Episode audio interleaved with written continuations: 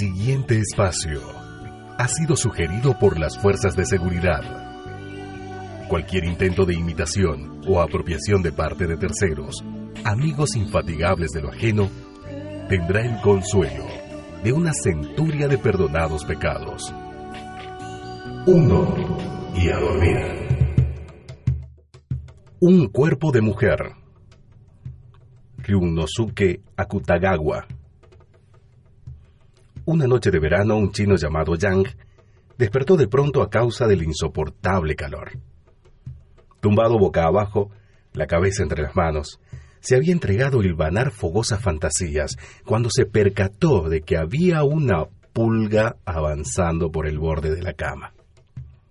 En la penumbra de la habitación la vio arrastrar su diminuto lomo, fulgurando como polvo de plata rumbo al hombro de su mujer, que dormía a su lado.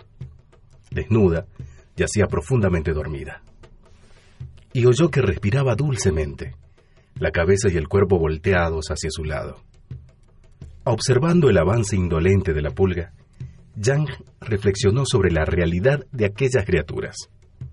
Una pulga necesita una hora para llegar a un sitio que está a dos o tres pasos nuestros. Aparte de que todo su espacio se reduce a una cama. Muy tediosa sería mi vida de haber nacido pulga.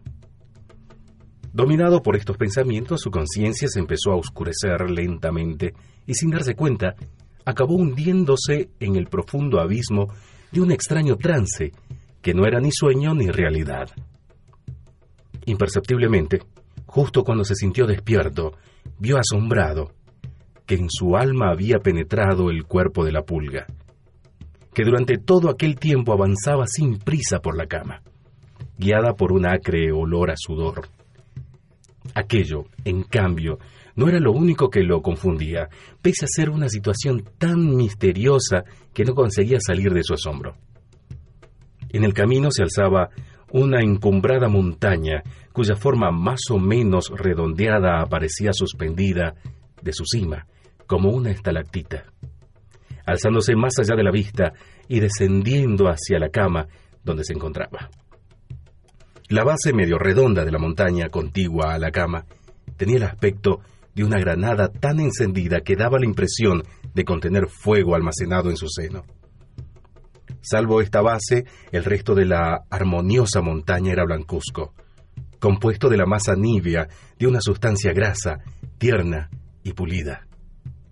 La vasta superficie de la montaña bañada en luz despedía un lustre ligeramente ambarino que se curvaba hacia el cielo, como un arco de belleza exquisita. A la par, que su ladera oscura refulgía como una nieve azulada bajo la luz de la luna. Los ojos abiertos de par en par, Yang fijó la mirada atónita en aquella montaña de inusitada belleza. Pero, ¿cuál no sería su asombro al comprobar que la montaña era uno de los pechos de su mujer? Poniendo a un lado el amor, el odio y el deseo carnal, Yang contempló aquel pecho enorme que parecía una montaña de marfil. En el colmo de la admiración permaneció un largo rato petrificado y como aturdido ante aquella imagen irresistible.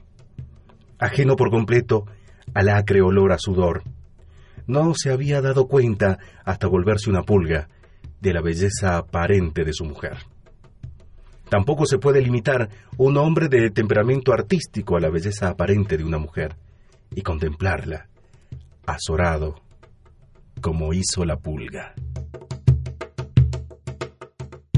Muso Inspirador, Lucio Herrera. Grabado en Almango, Estudio de Grabación. Música original, Ciro Esper. Producción y realización, FM Alba.